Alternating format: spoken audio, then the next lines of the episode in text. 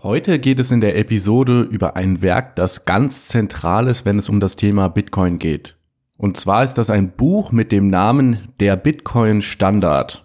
Dieses Buch, geschrieben von Saifeddin Amus, beschreibt auf der einen Seite den Hintergrund, den Geld in einer Wirtschaft einnimmt und auf der anderen Seite ordnet das Buch Bitcoin im Kontext von digitalem Geld im 21. Jahrhundert ein. Aktuell ist das Buch auf Deutsch noch nicht erhältlich, aber im Gespräch mit mir heute ist der Fabio und der hat sich zur Aufgabe gemacht, den Bitcoin-Standard eben auch in die deutsche Sprache zu übersetzen und einem weiteren Publikum zu öffnen. Finanzieren möchte er das Ganze mit einem Crowdfund, deswegen sprechen wir am Anfang des Podcasts zuerst über die Crowdfunding-Campaign, die er zu dem Bitcoin-Standard ins Leben gerufen hat. Und dann im weiteren Teil des Podcasts sprechen wir über verschiedene Auszüge aus dem Buch, geben Beispiele und klären wichtige Begriffe wie zum Beispiel die Zeitpräferenz oder was ist denn jetzt genau Sound Money? Diese Folge ist also sowohl für Einsteiger als auch für Fortgeschrittene im Bitcoin-Universum geeignet. Es beschäftigt sich nämlich nicht so sehr mit den technischen Details, sondern eher mit dem großen ökonomischen Bigger Picture. Viel Spaß beim Zuhören. Der BTC Echo Podcast. Alles zu Bitcoin, Blockchain und Kryptowährungen.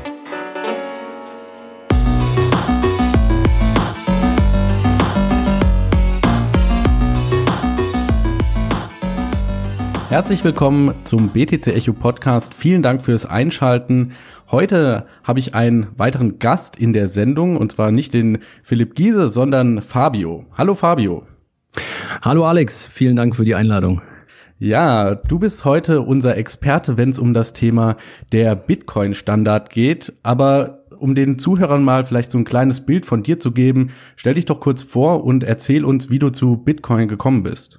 Ja, gerne. Also mein Name ist äh, Fabio.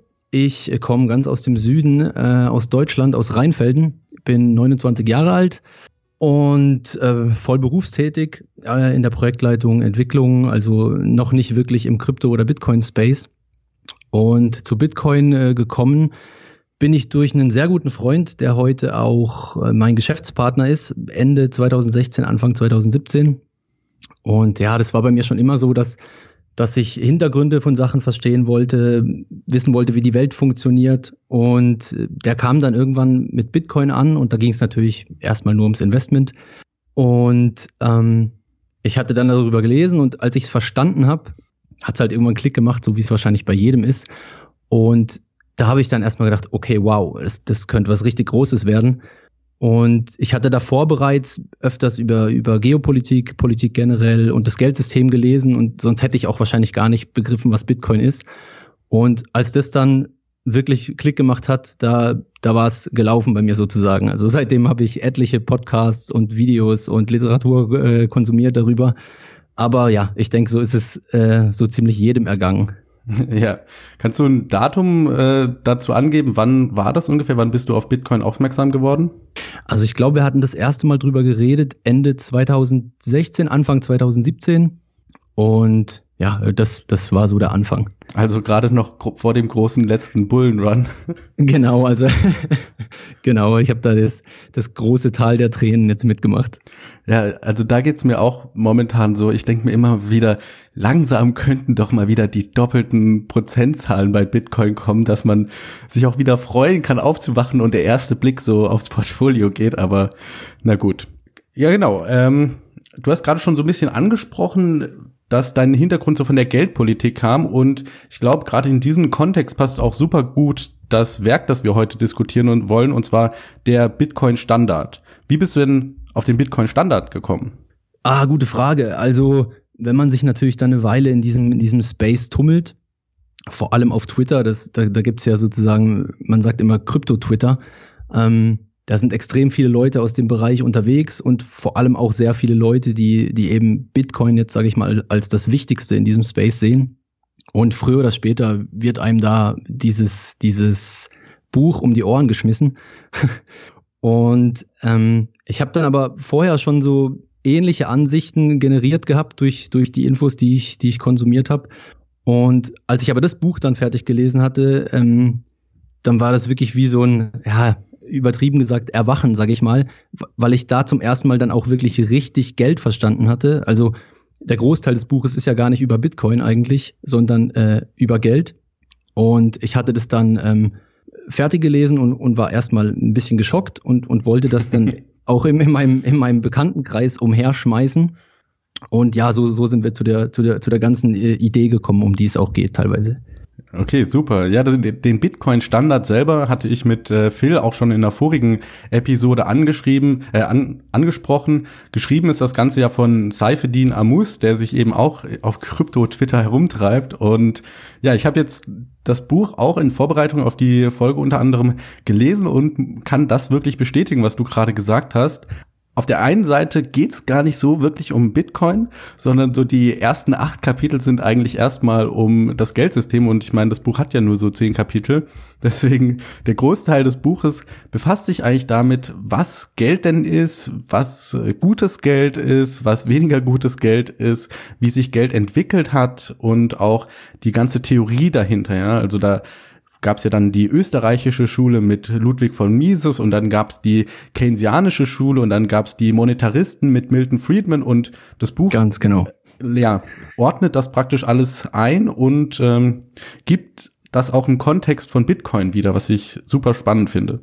Jetzt zum eigentlichen Grund, warum du hier auch in der Sendung bist. Du machst ja, also der Bitcoin-Standard hat dich so sehr begeistert, dass du dir gesagt hast, hey, ich möchte das auch fürs deutsche Publikum veröffentlichen und hast dir die Rechte von Saifeddin Amus für, ja, für die deutsche Sprache erworben, oder?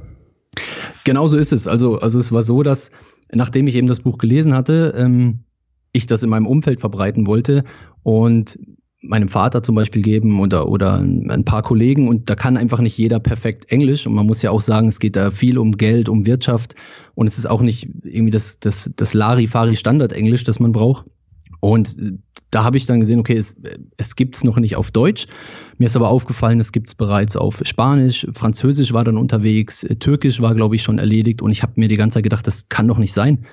Um, und dann habe ich äh, Saifeddin selbst in Twitter angeschrieben, wie das dann aussieht mit den Rechten zu diesem Buch. Und er hat mir dann ähm, einen Kontakt gegeben von dem Verlag. Er hat das ja über, über den, den Wiley Verlag gemacht. Und die habe ich dann angeschrieben und da hat sich herausgestellt, dass da bisher von, von anderen Verlagen gar kein großes Interesse da war. Und da haben wir gedacht, schlagen wir zu. ja, super Sache, dass du da nach alter Bitcoin-Manier praktisch selbst die Zügel in die Hand genommen hast und dich gedacht hast, ey, wenn das keiner gemacht hat bis jetzt, dann mache ich es einfach selber. Ja, genau. Also das war auch so ein bisschen, so ein bisschen der, der Ansatz. Bei, um das geht's bei dem ganzen Projekt. Ähm, wir mussten halt da Summe X natürlich investieren, um, um uns diese Rechte, äh, Rechte zu sichern, einen sogenannten Advance als Vorleistung bringen. Und ähm, jetzt geht's halt darum, wie kriegen wir eine, eine wirklich gute Übersetzung finanziert, weil ich meine, ich könnte mich auch zwei, drei Monate hier einschließen und das selbst tun. Aber ich glaube, das wird einfach nicht dem gerecht werden, was, was ich jetzt selbst sagen würde, so, so muss dieses Buch in den Handel kommen. Und deswegen ähm, haben wir jetzt eben eine Art äh, Crowdfunding gestartet auf ähm, Telecoin und suchen sowohl nach Sponsoren, also Unternehmen, die, die äh, als Sponsor auftreten wollen, die bekommen dann auch einen, einen Platz äh, auf einer Seite im Buch, wo sie ihr, ihr Logo oder ihre Message äh, verewigen können. Äh, aber wir suchen natürlich auch nach, nach Privatleuten, die interessiert sind, die sich zum Beispiel ein Buch aus dem ersten Batch sichern wollen oder ähm, wir haben auch so eine Art Raffle gemacht, also ein Gewinnspiel, wo man ein unterschriebenes Buch gewinnen kann. Ja, und so versuchen wir das Ganze natürlich zu stemmen. Ähm, auf lange Sicht gesehen werden wir es also auf jeden Fall machen, ob wir es dann irgendwie anders finanzieren müssen oder über einen Fiat-Crowdfunding oder, oder noch mehr an Eigenkapital reinstecken. Aber wir haben gedacht, ähm, durch dieses Crowdfunding, Sponsoring, äh, kommen wir einfach am schnellsten vom Fleck und kriegen am schnellsten dieses Buch auf den Markt. Ja, also, dass äh, die Plattform Tallycoin wird vielleicht dem ein oder anderen Zuhörer noch im Kopf sein. Und zwar waren wir mit Pic äh, René Picard schon im Gespräch und der hat ja vor, ein Buch über das Lightning-Netzwerk zu schreiben und der hat sein Crowdfunding auch über Tallycoin gemacht. Was ich ganz spannend finde, da kann man ja sowohl Bitcoin als auch per Lightning ähm, Donations einreichen, oder? Genau, und, und das fanden wir auch eine richtig coole Sache. Ähm, das ist einfach so für den, für den Endnutzer, der da in diesem Crowdfunding-Sponsoring mitmachen kann. Also wir haben jetzt zum Beispiel schon zwei von vier Unternehmen bekommen, äh, als Sponsorenplätze. Das haben wir dann nicht über, über das Telecoin gemacht. Ähm, aber Endnutzer können da natürlich, also die sowieso schon ein bisschen im Bitcoin-Game drin sind, sage ich jetzt mal, können da natürlich dann direkt auch ein bisschen ausprobieren, via Bitcoin, via, via Lightning mitmachen. Und das fanden wir eben auch super. Und es ist auch definitiv unser Ziel, wenn, wenn wir das Projekt ähm, geschafft haben, das Buch auf den Markt bekommen haben, dass wir das natürlich versuchen, bei Amazon, Amazon etc. hereinzubekommen, aber dass wir auch schauen, dass wir das auf unserer Website noch zum Verkauf anbieten und eben auch dort dann ähm, via Bitcoin, via Lightning, via OpenNote, sagt dir bestimmt auch was, die Plattform. Nee, das sagt mir noch nichts, muss ich mich noch ein bisschen einlesen. Okay. Ich muss gestehen, ich bin bei den aktuellen Entwicklungen im Lightning-Netzwerk oder ist Lightning-Netzwerk? Ja, also die bieten, die bieten beides an. Im Prinzip ist es ähm, was ähnliches wie, wie BTC Pay Server, nur halt doch noch ein bisschen custodial. Also einfach, dass, dass ähm, die einfach alles für dich äh, managen und du am Ende dann aber deine Funds dort abziehen kannst. Also sprich, die setzen für dich ähm, die ganzen Lightning Connections auf und so weiter und so fort und am Ende kannst du deine Funds dann ähm, dort rausholen. Okay. Cool, hört sich auf jeden Fall nach einer super Sache an. Ja, ähm, genau, wir wollten jetzt noch ein bisschen über den Bitcoin-Standard reden. Der Bitcoin-Standard für mich, also auf der einen Seite, was man so auf Krypto-Twitter mitbekommt, auf der anderen Seite, was ich jetzt selber mir an Meinung bilden konnte, nachdem ich das Buch gelesen habe, ist tatsächlich so, ja, ich möchte nicht sagen ein Manifest der Bitcoin-Community, jetzt mal neben Mastering Bitcoin, was sich, glaube ich, eher auf das Technische fokussiert und äh, der Bitcoin-Standard fokussiert sich halt eher auf das Ökonomische, das Bigger Picture, würde ich sagen. Und ja, nach meinem Ermessen ist da eigentlich alles so schön mal aufgeschrieben von der, vom Beginn der Zeit an, wie sich Geld zum ersten Mal entwickelt hat, warum es überhaupt Geld in der Wirtschaft gibt, bis hin eben zu digitalem Geld, aka Bitcoin. Und genau, jetzt wollten wir hier praktisch die nächste Zeit einfach nutzen, um dir, lieber Zuhörer, mal ein, ein kurzes Leckerbissen aus dem äh, Bitcoin-Standard zu geben. Das heißt, falls du das Buch noch nicht gehör, äh, gelesen haben solltest, hörst du jetzt hier so, ein, so einen kleinen Einblick.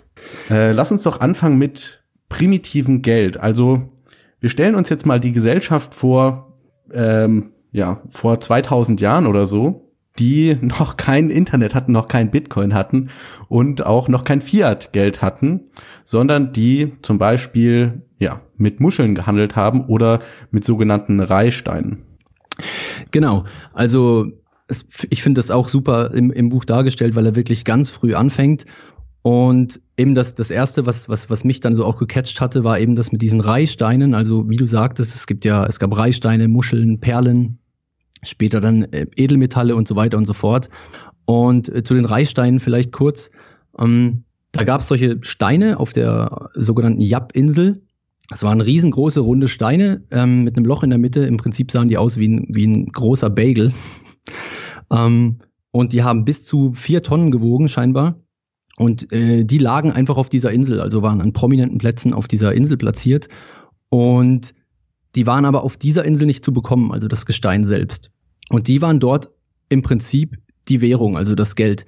Man hat also, wenn man jemandem was äh, von jemandem was abkaufen wollte und und ich, ich hatte jetzt so einen Stein, dann hat man zu dem gesagt, okay, pass auf hier, du kriegst meinen Stein und ich krieg dann von dir, ich weiß nicht, die 20 Ziegen oder oder du kriegst den halben Stein dafür, was auch immer. Und das Gute damals war, ähm, dass es eben extrem viel Arbeit gebraucht hat, also auch, auch da im Prinzip ein, ein, ein Proof of Work sozusagen, ähm, diese Steine auf die Insel zu bekommen. Weil man musste die dann auf einer Nachbarinsel aus dem Gestein rausklopfen und irgendwie mit teilweise scheinbar Hunderten von Leuten irgendwie auf die Insel bringen, so dass es halt unmöglich war, da ähm, an der Geldmenge rumzuspielen, sondern, sondern die mussten einfach mit diesen Steinen vor Ort arbeiten. Und da das relativ wenige Leute waren, ähm, hat das auch funktioniert. Weil wenn man jetzt eine Transaktion getätigt hat, sozusagen, hat man einfach das ganze Dorf versammelt und hat dann vor allem gesagt, ich gebe den Stein jetzt an so und so und bekomme dafür dies und das. Und dann war überall klar, der Stein gehört jetzt dem und nicht mehr dem und er hat das dafür bekommen. Und da war auch kein Diebstahl dadurch möglich. Und ähm, das war so eins, wenn ich das richtig verstanden habe, eines der ersten ähm, gut funktionierenden Gelder.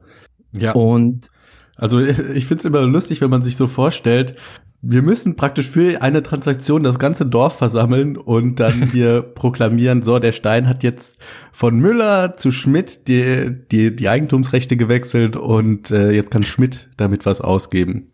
Genau, ja. Also es, das hat natürlich funktioniert das nur in, in, in dem kleinen Maßstab, wie es wie es dort war, aber es war, muss man sagen, ein relativ gutes Geld nach den nach den Maßstäben, die auch Seifedin selbst dann nachher im Buch äh, ansetzt. Das Problem war nur, dass da irgendwann dann ein Kapitän gekommen ist, David O'Keefe hieß der. Ja, der, der O'Keefe. Genau. Der hat Schiffbruch erlitten auf dieser Insel und ähm, hat dann entdeckt, dort gibt's haufenweise Kokosnüsse und da könnte er doch äh, den einen oder anderen ähm, Dollar oder was auch immer das damals war, damit verdienen, ähm, Kokosöl zu verkaufen an Kokosölproduzenten von, von dort, wo er herkam. Ähm, aber alles, was er denen dort angeboten hatte, also seien das Goldmünzen oder was auch immer gewesen, hat die, hat die dort gar nicht interessiert, weil die hatten ihr Geld und waren damit zufrieden und das war in Ordnung. Also, was hat er gemacht? Er ist äh, kurzerhand nach Hongkong geschippert, hat sich ein riesiges Boot geholt und Sprengstoffe, ist auf die Nachbarinsel geschippert, hat dort äh, mehrere Reichsteine direkt aus dem Gestein raus, äh, rausgeholt und ist damit auf die Insel. Und er hat im Prinzip dadurch das Geld vor Ort ruiniert, kann man sagen, weil da waren dann manche Leute haben das nicht akzeptiert, weil sie gesagt haben, das geht nicht, weil da steckt nicht die notwendige Arbeit drin weil er jetzt einfach ohne Probleme, ich sag mal, drei, vier, fünf Steine pro Woche holen kann. Und ein anderer Teil hat aber gesagt, ja doch, wir akzeptieren das aber, weil, weil wir können Geschäft damit machen. Und kurz danach, also das ging dann, glaube ich, ein paar Jahre, dann, dann waren die einfach nicht mehr Zahlungsmittel, diese Reichsteine, weil sich, weil sich das dadurch erledigt hatte, weil es einfach das Geld kaputt war. Ja, genau. Also Seifedin in dem Buch gibt das ja als Beispiel für die Stock-to-Flow-Ratio. Also für die Leute, die das Buch jetzt noch nicht gelesen haben, stellt euch vor, die Steine, die schon auf der Insel lagen, bevor der O'Keefe da mit seinen neuen Steinen angeschippert kam, das ist der existing stock, also die Geldmenge, vereinfacht gesprochen. Und der Flow ist jetzt praktisch das, was neu an Reihstein dazukommt. Und das war halt bis vor O'Keefe war das halt, keine Ahnung, sagen wir mal ein Stein pro Jahr. Das heißt, wenn wir 20 Steine auf der Insel haben und ein Stein dazukommt, dann ist das nicht so viel. Wenn dann jetzt aber pro Woche vier Steine dazukommt, dann steigt der Flow und dadurch äh, ja, hat das Geld ein höheres Stock-to-Flow-Ratio. Es ist ein weicheres Geld und es eignet sich deswegen weniger als Geld. Und was die Leute auf den Yap-Inseln da praktisch ja, bezeugen mussten, war, wie das Geld vor oder ja, doch, wie das Geld vor ihren Augen weginflationiert wurde. Genau, und, und ich fand das spannend, dass ein Teil das auch sofort erkannt hat. Also ein Teil, der gesagt hat, ähm, Moment, ich will es gar nicht haben, weil das steckt nicht die notwendige Arbeit drin. Und äh, der andere Teil aber gesagt hat, natürlich gerne, ich kann Geschäfte machen. Also im Prinzip ähm, ähnlich wie es heute läuft. Ja, genau. Und wir merken uns das einfach mal, dass ich finde das ein super wichtiges Konzept, auch ja. eins der Main Takeaways von dem Buch, die Stock-to-Flow-Ratio. Wie viel existierendes Geld haben wir und wie viel Geld kann neu dazukommen oder wie einfach ist es, dass es neues, dass neues Geld dazukommt. Und in diesem Kontext geht ja äh, der Saifdin Amus dann auch noch weiter und sagt zum Beispiel, dass Gold eben ein sehr gutes Geld war, also Sound Money ist da das Stichwort, weil genau. eben natürlicherweise Gold herstellen ist unmöglich, beziehungsweise das findet man halt nur durch äh, Graben im Boden und Deswegen hat es ein sehr niedriges Stock-to-Flow-Ratio. Ja, genau. Also, also er, er stellt es da wirklich raus, dass das Gold sich über die Jahrtausende eigentlich als eines der besten ähm, ich sage jetzt mal, solidesten Gelder, also ich, ich finde solides Geld eine ganz gute Übersetzung für Sound Money, ähm, herausgestellt hat. Es hat, glaube ich, seit 1940 ähm, nicht mehr ähm, mehr als zwei Prozent pro Jahr zugelegt und das egal wie der Preis war. Also selbst wenn der Preis enorm hochgeschossen ist, was natürlich dann ähm, die Leute da, den Anreiz gibt, äh, dass, dass, dass Leute mehr Geld auch in, in das Schürfen investieren, ging es trotzdem nicht mehr über zwei Prozent hinaus und war bis dato eigentlich das wahrscheinlich beste Geld, was wir hatten. Ja, genau. Und ich meine, man kann sich ja das heute vergleichen. Wir sind ja heute in einem Fiat-Geldsystem. Das heißt, Fiat-Geld ist, das hatten wir auch schon in vorigen Folgen angesprochen, ist Geld einfach was Geld ist, weil es halt Fiat vom Staat kommt, also das, die Aussage kommt vom Staat, das ist Geld Genauso wie Gott gesprochen hat, es werde Licht, sagt halt der Staat, es werde Geld. Und deswegen ist der Stock-to-Flow-Ratio nicht durch irgendwelche natürlichen Umstände begrenzt. Das heißt, auch hier kann jetzt zum Beispiel, jetzt heißt er nicht mehr O'Keefe, sondern jetzt heißt es vielleicht äh, Zentralbank, kann beliebig viel neues Geld ins System bringen. Und genau, das ist einfach ein wichtiger Unterschied. Bei Gold geht das nicht. Da muss man tatsächlich das Gold finden. Und bei schlechteren Geldern, zum Beispiel bei Reihsteinen oder Muscheln oder Fiat-Geld, kann das, äh, ja, kann die Stock-to-Flow-Ratio halt schnell variieren. Genau, also bei den, bei den Reichsteinen, die waren zu ihrer Zeit damals dann schon kein schlechtes Geld, aber als natürlich die Technik äh, fortgeschritten, fortgeschrittener wurde und fortgeschritten ist ähm, und man bessere Möglichkeiten hatte, die herzustellen, ähm, hat sich das einfach signifikant verändert. Und bei Gold ist das bis heute eigentlich nicht ähm, viel verbessert worden, also dieses, dieses, äh, beziehungsweise verschlechtert worden, das Stock-to-Flow-Ratio, weil also man schafft es nicht, enorm viel mehr Gold auf einmal aus der Erde zu holen. Ja, Genau, also das fand ich auch eine ganz interessante Grafik. Das Buch ist voller Grafiken, was die, die ganze, das Narrativ irgendwie noch so ein bisschen visueller aufbereitet, finde ich eine super Sache. Und da, wie du gerade eben schon angesprochen hattest, ist eben, selbst wenn der Goldpreis steigt, wird nicht mehr oder nicht signifikant mehr Gold aus der Erde geholt. Wohingegen bei Silber oder Kupfer oder sonst irgendwelchen Metallen ist das halt schon so, dass da äh, eine höhere Stock-to-Flow-Ratio ist. Und letztendlich macht er ja damit das Argument, je härter das Geld ist, desto besser ist das Geld. Und darüber kommt er praktisch dann auch zu Bitcoin, weil, wie wir alle wissen, ist bei Bitcoin, so sagt er dann auch, ist praktisch das ultimative harte Geld, weil der Supply tatsächlich komplett limitiert ist auf maximal 21 Millionen Bitcoins und das eben auch nicht durch noch so viel Arbeit verändert werden kann. Genau, also das ist eigentlich dann ähm, am, am Ende die Konklusion, dass Bitcoin, was das angeht, eigentlich bisher zumindest ähm, einzigartig ist und, und eine ganz neue Art von solidem Geld. Weil bisher, wie du sagtest, war es so, äh, immer wenn die Nachfrage groß ist, dann gab es dann einen Anreiz, die Wachstumsrate zu erhöhen. Also bei Gold und bei Silber oder was auch immer. Und da erhöht sich dann mit steigendem Preis auch der Anteil, Anteil an neu geschürftem. Mhm. Und ähm, Bitcoin ist das erste Geld, bei dem das einfach nicht möglich ist. Also egal mit wie viel Aufwand, ähm, kann man nicht mehr Coins produzieren, als, als im Code vorgesehen ist. Das bedeutet, niemand kann an einem Rädchen drehen und sagen, oh, wir machen jetzt noch ein paar mehr Coins, wir, wir brauchen ein bisschen höhere Geldmenge oder man kann nicht mal sagen, ich investiere jetzt viel Arbeit oder was auch immer da rein, darin mehr Coins zu schaffen, weil es einfach per Code nicht geht. Und da ist, und das stellt er auch extrem hervor, die, die Schwierigkeitsanpassung, also das Difficulty Adjustment, einfach eine der genialsten Sachen an Bitcoin, weil es einfach dafür sorgt, dass man nie mehr Coins machen kann, sondern nur, dass, wenn die, an, äh, die Nachfrage groß ist, im Prinzip das Netzwerk sicherer wird. Das ist echt eine wahnsinns geniale Sache.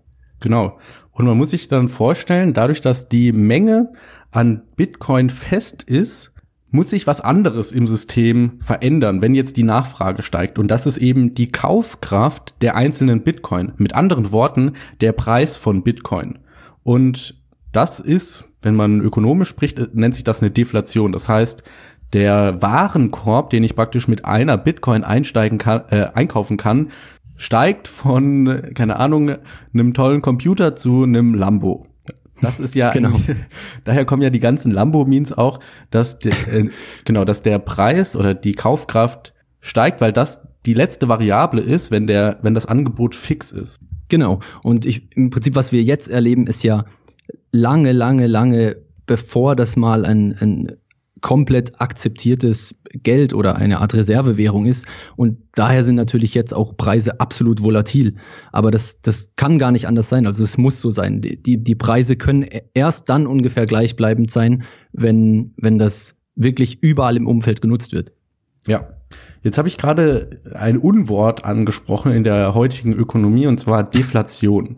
Deflation ist ja eine Sache, die man, wenn man Zentralbanken und so weiter zuhört oder Ökonomen, die möchte man nicht haben, weil es da Leute dazu führt, nicht mehr Geld auszugeben. Und das finde ich eben auch so schön dargestellt. Seifedin geht auf die Gegnerseite praktisch ein, auf Keynes, also John Maynard Keynes, der äh, britische Ökonom des 20. Jahrhunderts, der halt gesagt hat, ja, die Ökonomie, der geht so gut, je mehr äh, Spending praktisch im Umlauf ist, je mehr die Leute ausgeben, je mehr die Leute konsumieren und damit praktisch auch die ideologische Grundlage für Zentralbanken gibt, eine inflationäre Geldpolitik zu betreiben.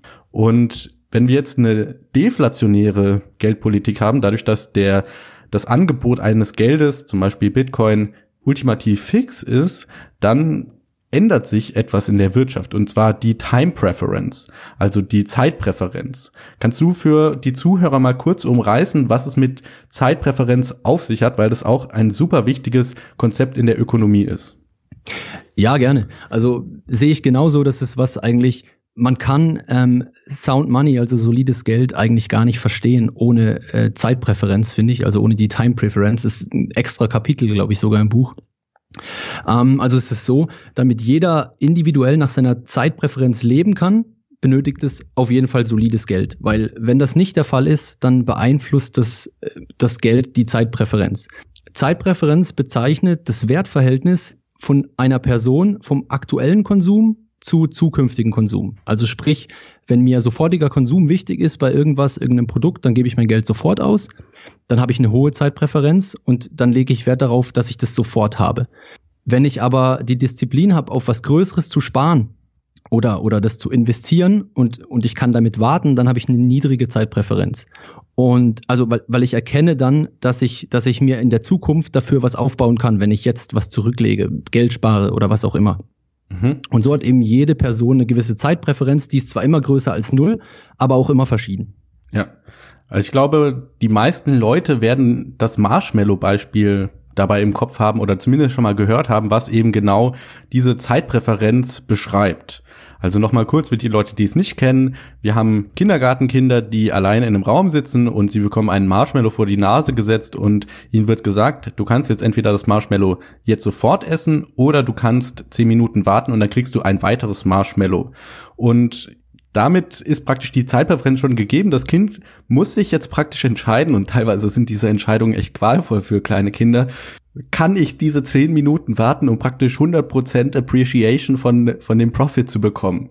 Ähm, genau, also das umreißt so das, äh, die Zeitpräferenz ein bisschen. Aber im Buch gibt Seifedin noch ein besseres Beispiel, finde ich fast, wenn es jetzt gerade um eine Wirtschaft geht mit Kapitalgütern, die also dazu benutzt werden, äh, Konsumgüter effizienter oder effektiver zu produzieren. Genau, also vielleicht ganz kurz noch zum Outcome von diesem Marshmallow-Experiment. Das Interessante war dann, man hat sich das ähm, mehrere Jahre später nochmal angeschaut und hat gesehen, die Kinder, die diese zehn Minuten warten konnten, ähm, die waren in der Schule erfolgreicher, im Beruf erfolgreicher, hatten sogar besseren BMI. Also im Prinzip wollte damit einfach dargestellt werden, ähm, dass, dass diese geringe Zeitpräferenz was, was Gutes, was Wichtiges ist, was, was einen, was einen immer an die Zukunft denken lässt und auch investieren lässt. Genau, also ne, und, äh, vielleicht noch mal kurz einfach, dass man es im Kopf hat, weil für mich war das irgendwie so ein bisschen komisch. Eine geringe Zeitpräferenz heißt, ach, ich kann auch bis morgen warten, ich kann auch noch zehn Minuten warten, dass ich das Marshmallow esse. Und eine hohe Zeitpräferenz ist, ich muss es jetzt haben. Ich brauche jetzt sofort das Marshmallow oder ich muss jetzt sofort konsumieren. Ja, genau. Also man kann sich so merken, hohe Zeitpräferenz ist einfach, die Zeit ist mir wichtig. Also sprich, ich will es jetzt haben. Mhm. Und geringe Zeitpräferenz ist, die Zeit ist mir relativ egal oder nicht so wichtig. Ja. Und eben, wie du sagtest, ähm, Saifedin hat da im, im Buch ein super Beispiel gegeben, ähm, wie ich finde. Und zwar ähm, ging es da um zwei Fischer, also da waren Harry und Linda, die beide auf einer Insel waren und die hatten dort absolut gar nichts. Und Harry hatte eine hohe Zeitpräferenz und Linda hatte eine niedrige Zeitpräferenz. Und beide verbringen ihre Tage am Anfang halt immer damit, ähm, Fische mit den Händen zu fangen, um überleben zu können, also weil sie Essen brauchen. Und dann wurde einfach die Annahme getätigt, die, die fischen beide acht Stunden am Tag und versuchen da einfach so viele Fische wie möglich zu kriegen, damit sie essen können und überleben können.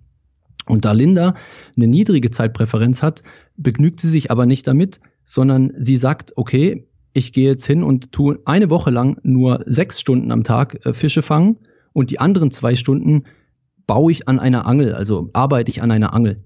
Eine Woche später hat sie dann eine funktionierende Angel fertig. Ähm, die Angel erlaubt ihr jetzt in nur vier Stunden gleich viel Fische zu fangen wie der Harry vorher in acht. Oder wie der Harry immer noch in acht, besser gesagt. Sie hat also jetzt schon einen entscheidenden Vorteil, weil sie kurz äh, zurückgesteckt hat. Aber das reicht ihr dann immer noch nicht. Und da sie jetzt ja schon in vier Stunden alles erledigen kann, was sie theoretisch braucht, um zu überleben, ähm, nutzt sie die anderen vier Stunden am Tag, um an einem Boot zu bauen, über einen ganzen Monat lang. Und dann hat sie am Ende ein Boot und geht mit dem Boot und der Angel raus aufs Meer und kann jetzt dort draußen in tieferen Gewässern fischen, kann ganz andere Fische fangen und das Ganze in einer Stunde, also mit Boot und Angel. Ähm, parallel fischt Harry immer noch acht Stunden am Tag mit den Händen und sie braucht einfach nur noch eine Stunde, um an ihr Essen zu kommen, also das, das Wichtigste, was sie braucht und kann in der frei gewordenen Zeit dann an noch weiteren Dingen arbeiten. Also im Prinzip, sie, sie kann, kann immer weiter voranschreiten. Und wenn man das dann weiterspinnt und landet irgendwann, sagen wir, zwei Generationen äh, weiter, dann sind Lindas Nachfahren, haben vielleicht eine Fischerei und, und, und eine Unternehmung und die wächst und gedeiht immer weiter. Und Harrys Nachfahren, die fischen immer noch acht Stunden am Tag mit den Händen, damit sie überhaupt überleben.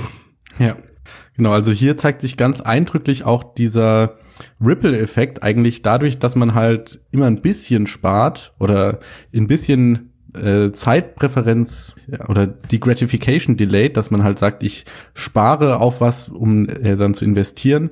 Über die Generation und über die Zeit läppert sich das, dass man halt am Ende tatsächlich zu ganz anderen Gewässern fahren kann und Fische fangen kann, von denen Harry jetzt in dem Beispiel nur träumen kann. Genau, also das ist eben die, wie du gesagt hast, die, die sogenannte verzögerte Gratifikation. Also, und das ist eigentlich die Essenz von einem äh, Investment. Also ich stecke kurzfristig zurück, um, um nachher langfristig äh, zu profitieren. Natürlich besteht da immer ein Risiko, also das kann passieren, dass ich dann, ich habe mein Werkzeug funktioniert dann nicht oder mein mein Unternehmen, das ich investiert habe, ist nicht profitabel. Dann habe ich halt natürlich meine Zeit oder mein Geld verloren. Wenn aber nicht, dann habe ich einen entscheidenden Vorteil gegenüber anderen oder allein nur für mich selbst. Und genau diese verzögerte Gratifikation wird eben durch aktuelle Geldsysteme eigentlich kaum mehr belohnt. Also wir werden eigentlich alle zu Harrys gemacht. ja, oder um das nochmal, das hat er ja auch im äh, Buch geschrieben, auf das Marshmallow-Beispiel zu übertragen. Heute ist es eigentlich eher so, genau wie du gerade gesagt hast, dass wir durch Anreize davon abgebracht werden, äh, ja, zu sparen und zu investieren. Und es wäre beim Marshmallow-Beispiel eher so, Du kannst ein Marshmallow jetzt essen oder in zehn Minuten kannst du ein halbes Marshmallow essen. Das heißt, hier stellt sich für das Kind jetzt gar nicht mehr die Frage, ob ich warten soll oder nicht, weil wenn ich warte, dann verliere ich sogar was. Und genauso ist es halt auch mit der Inflation. Wenn wir warten, dann verliert das Geld an Kaufkraft. Deswegen ist halt besser, wenn wir es im Hier und Jetzt ausgeben, auch wenn wir dadurch ja, sinnlos konsumieren und Sachen teilweise anschaffen, die wir gar nicht brauchen, einfach nur, weil wenn wir es nicht ausgeben, dann zerrinnt der Wert praktisch in den Fingern. Exakt, genau so. Also ich, ich kann ja gar nicht ähm, erst Großkapital zur Seite bekommen, um dann in was Großes zu investieren, wenn es ständig an Kaufkraft verliert und, und das gar nicht für mich als Sparer attraktiv ist. Und, und das passiert eben dadurch, wie bei uns Inflation möglich ist und durch das Mindestreservesystem basiert einfach alles auf Krediten. Und für jede größere Anschaffung muss man Kredit aufnehmen, also Haus sowieso, auch die meisten Leute beim Auto und manche sogar beim Fernseher. Das ist eigentlich total verrückt. Ja. Und was ich, also es gibt, wie du gerade schon gesagt hast, da ein extra Kapitel in dem Buch drüber und da geht Seifedin wirklich durch alle möglichen Lebensbereiche und erklärt praktisch die Konsequenzen von ähm, hartem Geld oder von Sound Money versus ja Unsound Money, also Geld, was halt inflationär ist zum Beispiel und beschreibt dann auf der einen Seite, wie sich die Kunst verändert und auf der anderen Seite, wie sich Erfindungen verändert. Er sagt zum Beispiel, im 19. Jahrhundert, wo eigentlich in weiten Teilen der westlichen Welt der Goldstandard herrschte, gab es viele Zero-to-One-Erfindungen. Das heißt, Erfindungen, von denen vorher noch gar nichts existiert hat, wird praktisch der erste Schritt gemacht, was eine sehr ja, aufwendige Erfindung ist. Und er nennt da zum Beispiel, keine Ahnung, äh, Toiletten innerhalb der, der Häuser, ja, was heutzutage, wir lachen darüber, aber früher sind da Millionen von Menschen an der Pest gestorben, weil die Kanalisation halt verpestet war. Ähm, dann Telekommunikation, die Combustion Engine, also der Motor, der heutzutage in Auto, Autos läuft, äh, Flugzeuge und so weiter. Und all diese Erfindungen sind eben in einer Periode erfunden worden, in der es tatsächlich ein hartes Geld gab mit dem Goldstandard. Und heutzutage erfahren wir eher One-to-Many-Erfindungen. Das heißt, wir verbessern die jetzigen Erfindungen, äh, die Erfindungen, die damals gemacht wurden, dass jetzt zum Beispiel aus äh, keine Ahnung, dem einen Flugzeug wird auf einmal eine Boeing 747, die halt 200 Leute transportieren kann und äh, aus dem Auto wird ein elektrisches Auto, aus der Telekommunikation wird das Internet und so weiter. Ähm, genau. Also das fand ich, hat mich wirklich fasziniert, in wie viele Bereiche da dieses Konzept von Geld geht und von Investitionen auch. Ja, genau. Also mich, mich hatte das auch wirklich ein bisschen geschockt, weil das ist natürlich eine heftige Behauptung, das zu sagen. Ähm, aber er, er belegt das wirklich ganz gut. Also gerade dieses ähm, Zero to One und, und, und One to Many, dass wirklich etliche Sachen in dieser Zeit waren, die für heute Grundsteine gelegt haben. Und dann sagen immer manche Leute, ja, aber vor ein paar Jahren war doch das Internet und dies und das, aber auch das Internet bezeichnet er dann nicht als eine Zero to One, sondern als eine One to Many Innova äh, Innovation, weil dem ja die Telekommunikation etc. Äh, vorausging und das war eben auch wieder in dieser Zeit. Mhm. Genau. Ähm, ja, was wir heute haben, ist ja ein Fiat-Geldsystem, wie wir gerade schon gesagt haben. Das heißt, die Stock-to-Flow-Ratio und Leute, es tut mir leid, dass ich jetzt hier die englischen Begriffe benutze, aber das Buch gibt es halt noch nicht in Deutsch, ja. Also wenn ihr jetzt wollt, dass wir die deutschen Begriffe benutzen, dann geht bitte auf die, auf den Fundraiser von Fabio und spendet einfach für das deutsche Buch, für die deutsche Übersetzung.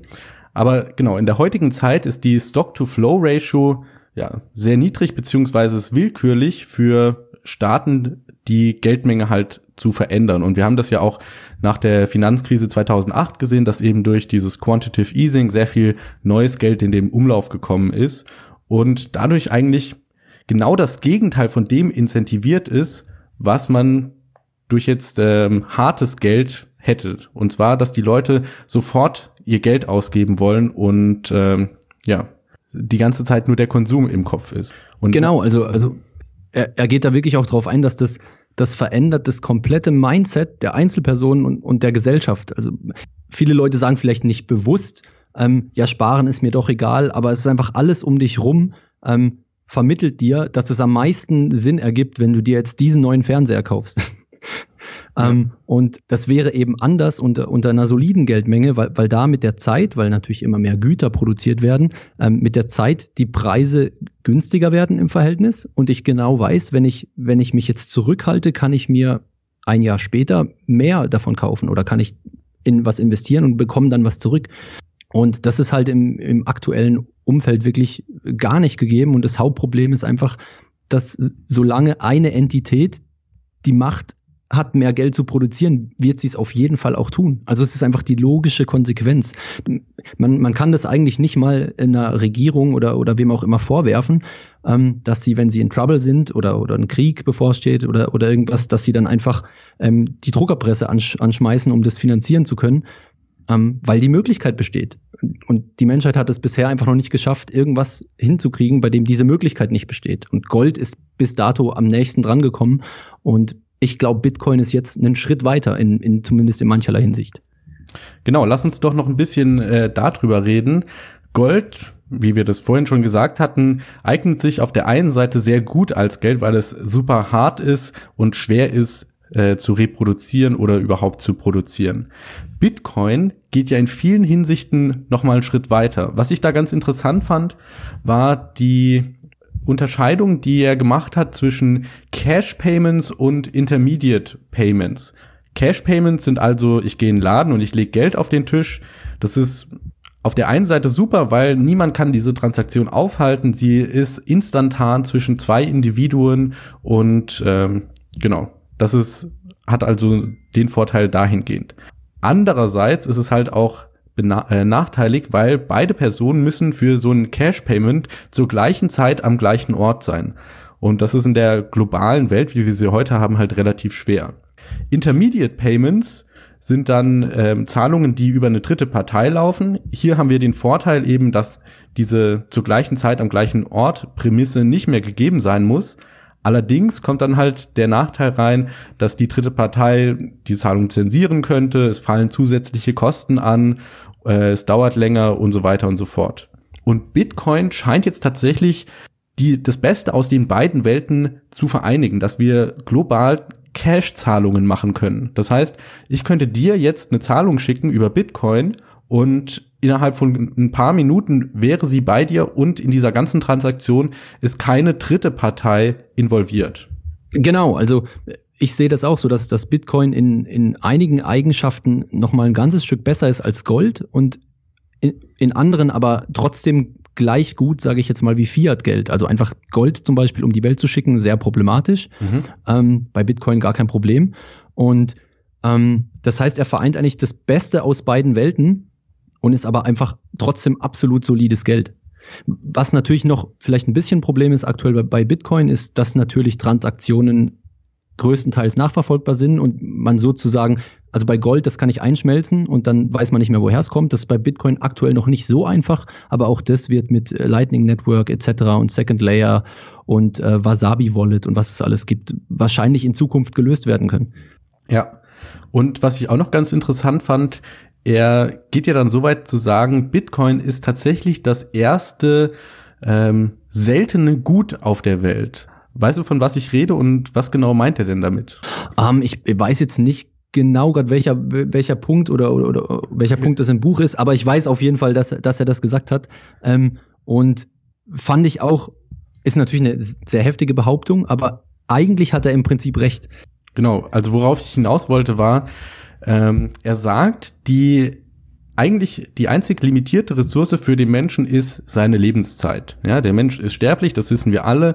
Das heißt, die Ressource, die für den Menschen knapp ist, ist die Lebenszeit. Alle anderen Ressourcen, jetzt zum Beispiel Gold, Öl, äh, keine Ahnung, Holz oder so, sind nicht wirklich in dem Sinne limitiert, sondern eben nur in dem Sinne, dass sie die Opportunitätskost darstellen, ein anderes Produkt äh, herzustellen. Also wenn ich jetzt zum Beispiel Holz fälle, dann habe ich die Opportunitätskost, dass ich kein Öl fördern kann, kein Gold äh, schürfe und so weiter. Und Bitcoin ist halt in der Hinsicht anders, dass es tatsächlich äh, nur 21 Millionen geben kann und das auch schon jetzt feststeht, weil es halt in den Computerregeln von Bitcoin festgehalten ist. Und das war für mich auch nochmal so ein Epiphany-Moment, also wo, wo ich Heureka geschrien habe, weil ähm, ja, hier hat Satoshi Nakamoto tatsächlich so eine One, äh, Zero to One Erfindung gemacht, dass er halt tatsächlich ein seltenes Gut hergestellt hat, was jetzt nicht nur durch die menschliche Lebenszeit produziert ist, sondern wir hatten es vorhin schon gesagt, man kann so viel Proof of Work äh, in Bitcoin investieren, wie man möchte, man wird die Geldmenge dadurch nicht erhöhen können. Genau. Ja, ja, das stimmt. Jetzt, jetzt erinnere ich mich ähm, an den Absatz und das ist natürlich, äh, also das ist das, was ich meinte. Im Prinzip hat er recht und es ist aber, wenn man sich das erste Mal klar macht, ist es absolut verrückt, aber er hat wirklich recht. Also wenn ich jetzt einen Bruchteil von Bitcoin kaufe, dann kann ich mir immer sicher sein, das wird die, der und der Anteil an Gesamtvolumen sein. Mhm. Also ich, wenn ich jetzt schon mit den 21 Millionen rechne einfach.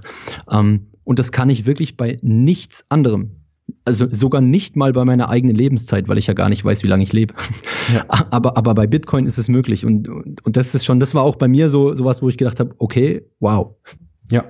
Ähm, ah, was ich mir noch in den Notizen aufgeschrieben habe, was vielleicht auch noch ein ganz interessanter Punkt ist, wir haben ja heutzutage unter dem Zentralbankensystem immer Phasen, wo die Konjunktur gut läuft und dann mal, wo es nicht so gut läuft. Also Mises hat dazu ja der Boom-Bust Zyklus gesagt. Und hier zeigt sich auch wieder so eine Eigenschaft von gutem Geld, weil, das wusste ich auch vorher nicht, ähm, im 19. Jahrhundert in den USA jetzt gab es eigentlich keine äh, Finanz- oder keine Krise, wie wir sie heutzutage kennen. Das heißt, es gab diesen Kontur, äh, Konjunkturzyklus nicht, sondern damals hat halt der Goldstandard geherrscht und ja, es gab keine so Zeit, wo praktisch viele Unternehmen pleite gegangen sind. Ähm, genau. Ja, also das, das, das ist auch sehr, sehr interessant und, und das wird ja heute auch also nirgends mehr als, als, als Wissen prä präsent ähm, dargelegt, sage ich jetzt mal. Ich habe das auch in diesem Buch erfahren. Ähm, und das ist natürlich wirklich interessant, weil, weil bei uns wird immer gepredigt, es muss eine gewisse Inflation stattfinden, sonst bleibt die, äh, die Wirtschaft nicht am Laufen und, und Booms und Busts sind normal. Man kann nur gucken, dass man sie irgendwie dämpfen kann und so weiter und so fort. Aber es gibt eben äh, zeitliche Epochen, in denen das scheinbar gar kein Problem war. Also er geht da auch teilweise äh, auf die Schweiz ein und, und, und, hat gesagt, das war die letzte Bastion der goldgedeckten Währung, bevor sie es ablegen mussten auf, auf, aufgrund der, ich glaube, der Richtlinien der USA für den IWF, wenn ich mich richtig entsinne. Und die Schweiz hatte unter ein Prozent Arbeitslosigkeit. Ähm, da lief immer alles tipptopp. Und nachdem sie dann dem IWF beigetreten sind, den Goldstandard äh, gehen lassen mussten. Die Jahre da drauf, also wenige Jahre drauf, waren sie bei fünf Prozent Arbeitslosigkeit und hatten dann auch wirtschaftliche Probleme und so weiter und so fort. Und das ist schon wirklich, wirklich interessant. Ja. Gut. Also jetzt hatten wir schon so ein paar Punkte aus dem Buch abgefespert. Wir haben wirklich nicht also wir haben ein paar Beispiele angesprochen, aber in dem Buch steckt wirklich super viel Information drin. Und wie du gerade auch schon gesagt hast, Informationen, die man jetzt oftmals gar nicht so präsentiert bekommt in der heutigen Welt. Deswegen, ich würde sagen, für alle Leute, die ja Bitcoin spannend finden, ist das eigentlich ein Must-Read. Und für alle Leute, die das die das Englisch noch nicht mächtig sind, beziehungsweise, wie du auch schon gesagt hast, es ist tatsächlich ein sehr akademisches Englisch. Es ist ja auch ein akademisches Buch. Ähm, für die gibt's dann der, die deutsche Übersetzung und damit die möglich wird, einfach bei Telecoin äh, den Fundraiser unterstützen. Genau, also in erster Linie kann man auf unserer Website vorbeischauen, www.apricot.de mit Y. Und wir werden auch versuchen, dass wir demnächst ähm, eine Art Vorbestellung möglich machen können mit Fiat-Geld. Äh, auf Telecoin geht's schon mit, mit Bitcoin im Prinzip. Und ja, wir würden uns natürlich freuen, wenn ihr das Ganze unterstützen wollt und euch da eins der ersten Exemplare sichern wollt. Ja, also ich muss wirklich nochmal sagen, eine sehr, sehr gute Sache. Es ist, finde ich ja schon fast schändlich, dass es in Französisch und Türkisch und so weiter, hast du ja schon gesagt, äh, verfügbar ist, aber in, in Deutsch noch nicht.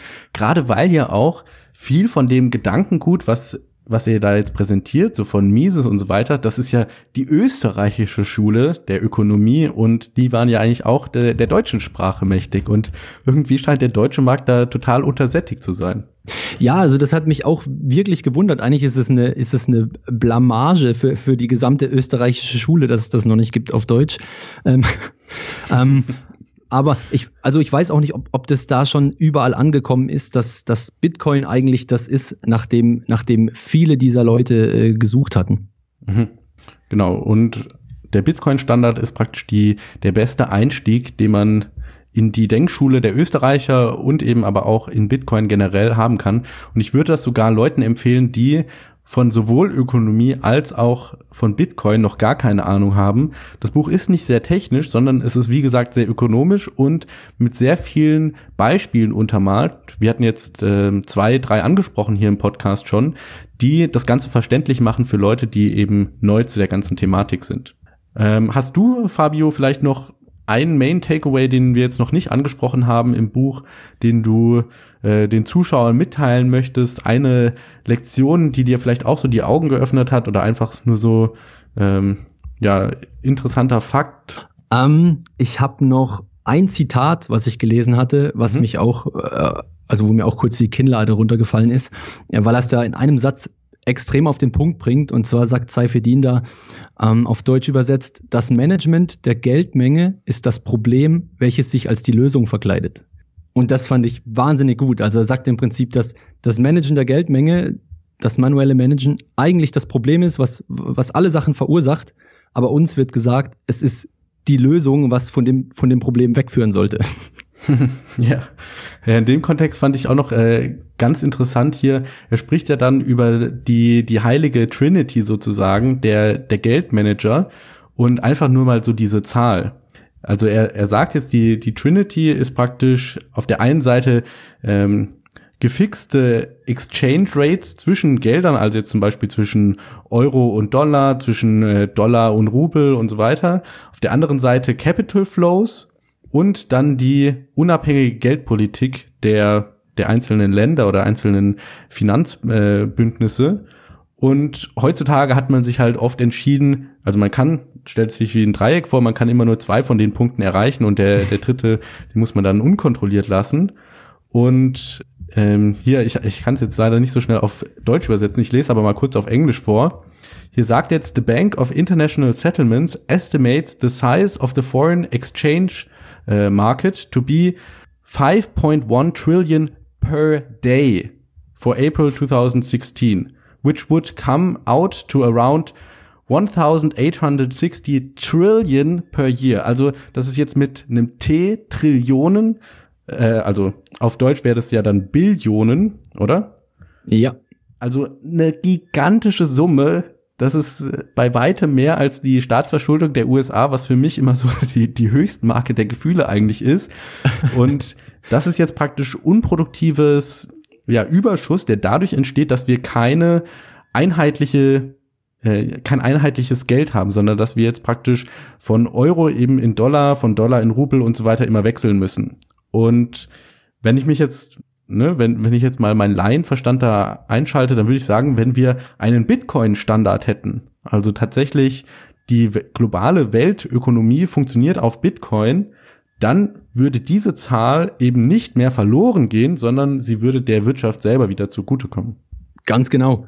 Also ähm, ich, ich sehe auch Bitcoin an genau der Stelle. Im, Im Optimalfall, ich weiß natürlich nicht, wann das passiert, 15, 15, 20 Jahre, vielleicht 100 Jahre, aber einfach als, als der Standard, als die, wie die Weltreservewährung, die Umrechnungseinheit zwischen allen anderen äh, Währungen. Also ich, weil ich bin mir nicht sicher, ob es darauf hinausläuft, dass tatsächlich wirklich jeder überall alles mit Bitcoin zahlt, aber es wäre doch sehr vorteilhaft für uns alle, wenn es, wenn es, wenn es die Grundeinheit wäre. Ja, genau. In der Zwischenzeit lohnt es sich, eine niedrige Zeitpräferenz zu haben, Bitcoin zu hodeln und äh, genau den Bitcoin-Standard zu lesen. Genau. Ja, dann vielen Dank für das Gespräch, Fabio. Die Links zu äh, den Sachen, die wir jetzt angesprochen haben, das heißt zu, de, zu dem Fundraiser, zu Fabio selber und zu allen anderen Sachen, die wir in diesem Podcast angesprochen haben, findest du in den Show Notes. Äh, hat mich gefreut, dass du zugehört hast. Ich über, übergebe das letzte Wort nochmal an Fabio. Ja, ähm, vielen Dank auch dir für die Einladung. Ähm, ich habe bisher alle eure Podcasts gehört, bin auch immer auf der Website unterwegs und daher freut mich das wirklich sehr. Ähm, ja, wer interessiert ist, soll auf unserer Website vorbeischauen, mir vielleicht auf Twitter folgen. Da werdet ihr auf jeden Fall immer äh, die neuesten Updates zu dem Projekt bekommen. Und äh, wir freuen uns ja, das Projekt durchzuziehen und dann äh, ein Stückchen Wissen über Bitcoin auch auf Deutsch verfügbar zu machen. Ja, okay, alles klar. Danke dir, Fabio. Danke auch. Tschüss. Ciao. Alles, was das Kryptoherz begehrt, findest du auf btc-echo.de. Bis zum nächsten Mal.